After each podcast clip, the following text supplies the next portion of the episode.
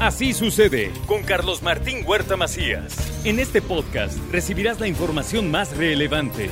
Un servicio de Asir Noticias. Y aquí vamos a nuestro resumen de noticias. Seis heridos dejó la explosión de una toma clandestina de gas en una bodega ubicada en San Lorenzo, Almecatla, muy cerca de la puerta 6 de Volkswagen. Ahí se registraron estos acontecimientos. Luego, a balazos, se intentaron despojar del efectivo a custodios de Cometra en un banco que se ubica en la 11 Sur y la 105 Poniente. Iban a recargar un cajero automático. Hay dos personas lesionadas. Tres integrantes de una familia murieron ahogados en la laguna de Alchichica. Primero cayó la menor de edad al agua Luego entró su papá a sacarla porque no regresaba y luego entró la mamá por los dos. Los tres lamentablemente perdieron la vida. El gobernador calificó de animal a Ramón N acusado de violar a una menor, esto en Huauchinango. Yo sí llamo, me dirijo al Poder Judicial, a su Consejo de la Judicatura, a que asuma la investigación de este caso y que asuma la investigación de muchos casos.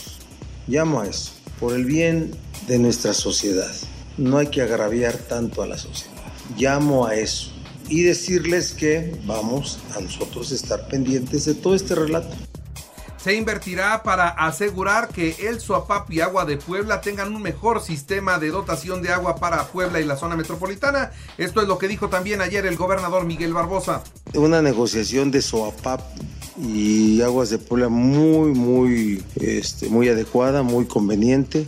Este, va a haber una gran inversión que va a asegurar que, que la zona de los polígonos de Suapap y de la concesión sea, tenga suministros de agua adecuados. El aumento tarifario fue muy benévolo para los que menos tienen. Colectivos ciclistas se manifestaron frente a Palacio Municipal por la cancelación de los cinemómetros. Ellos quieren que este programa continúe. Mientras que por el regreso a clases, las ventas en el comercio afiliado a la Canaco y que tiene que ver con útiles escolares incrementarán en un 30 y un 50% sus ventas.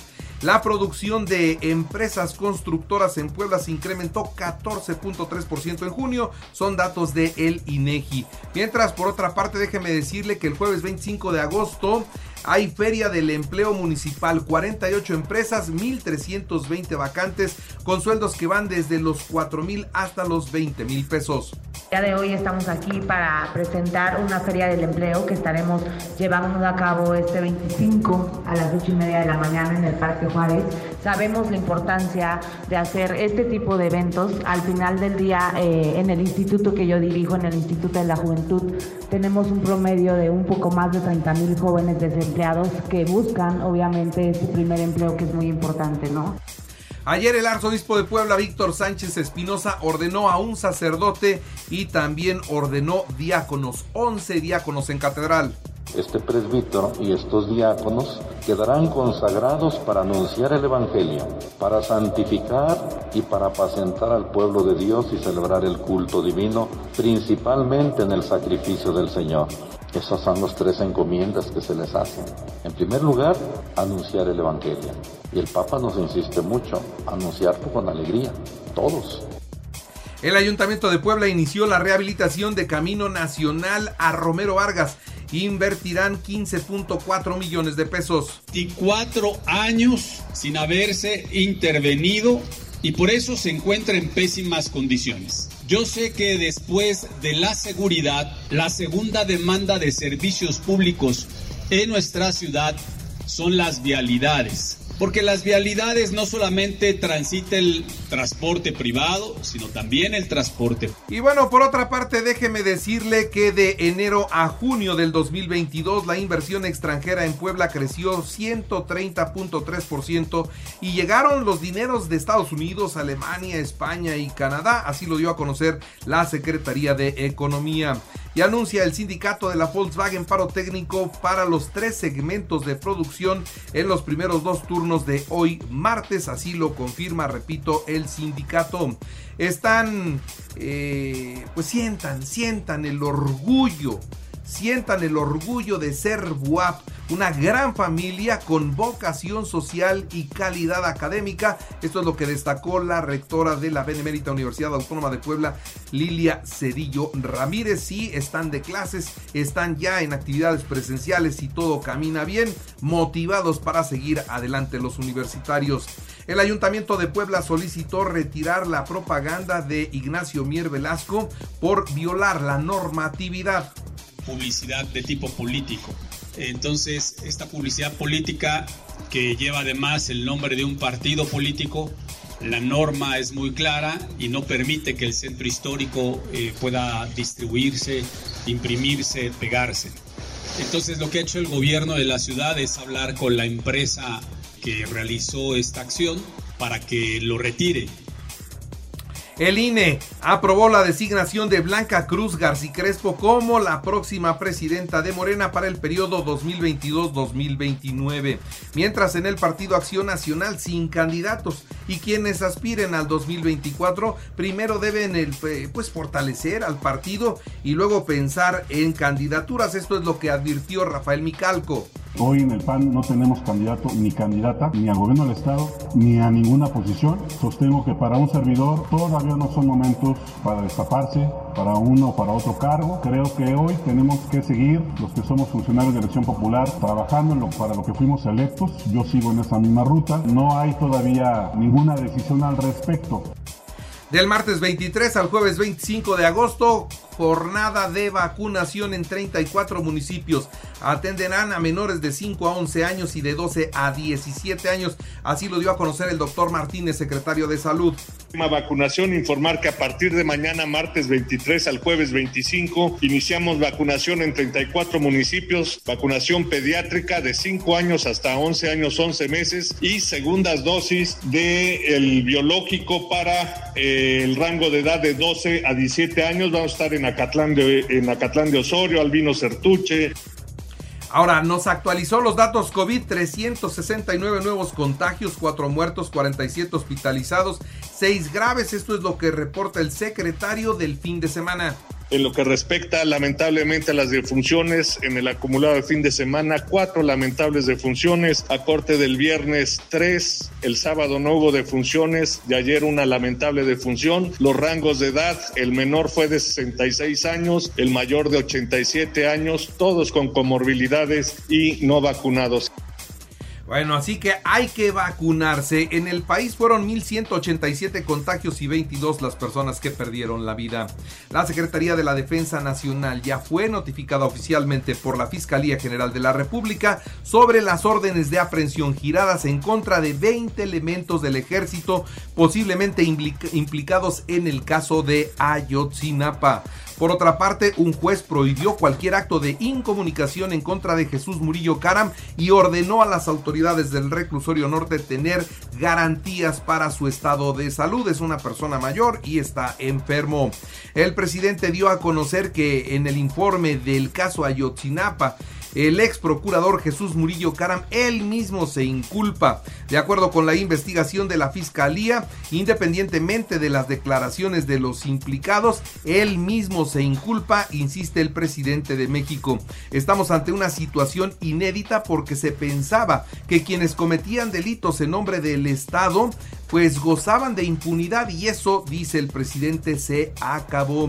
El grupo interdisciplinario de expertos independientes solicitó por su parte al gobierno federal tener acceso a las pruebas del informe de la Comisión para la Verdad y Acceso a la Justicia del caso Ayotzinapa que se presentaron apenas el pasado 18 de agosto por el subsecretario Alejandro Encina. ¿Se acuerda usted? Esto fue la semana pasada.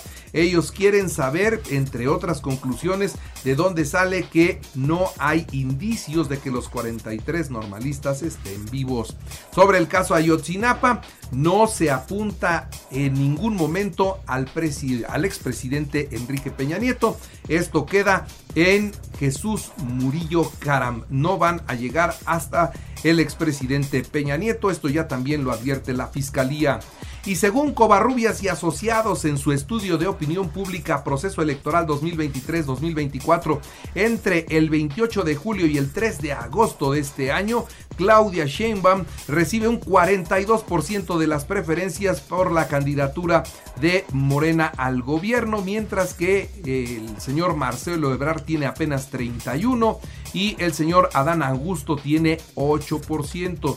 Lo anterior se presenta a unos días, unos días después de que Mendoza Blanco y asociados también diera al eh, frente a la titular del gobierno capitalino con 44.3%, seguida de Marcelo Ebrard con 22.6% y un 9.5% del actual secretario de gobernación Adán Augusto López Hernández. Y Luis Donaldo Colosio se abrió, ¿eh?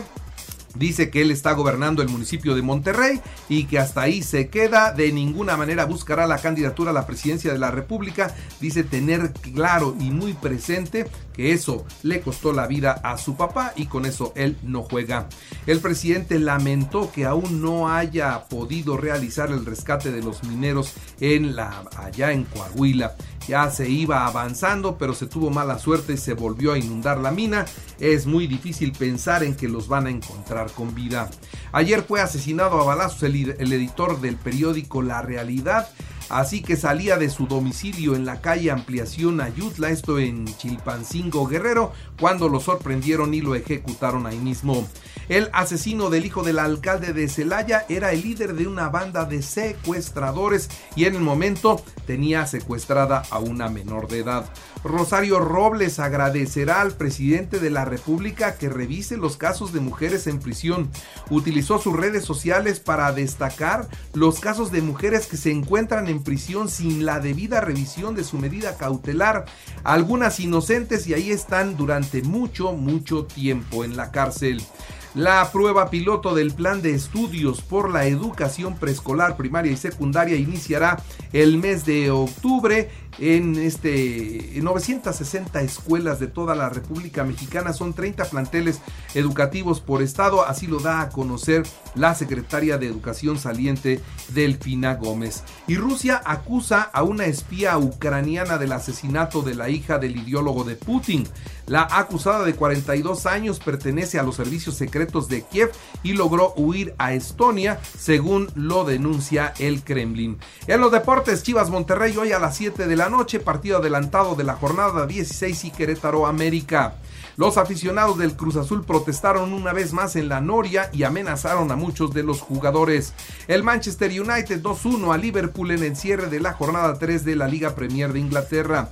Los Pericos frente a los Diablos hoy a las 7 en el hermano Cerdán es el tercer juego de la semifinal de la zona sur.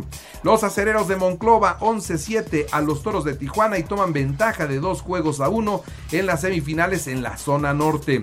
En las grandes ligas, Dodgers 4-0 ante los cerveceros de Milwaukee y en el americano, los Jets de Nueva York 24 a 16 a los halcones de Atlanta en la pretemporada que tiene la NFL.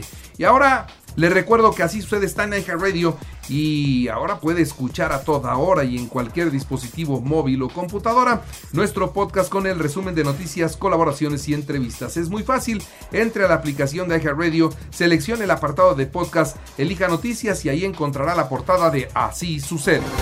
Así sucede con Carlos Martín Huerta Macías. La información más relevante ahora en podcast. Sigue disfrutando de iHeartRadio.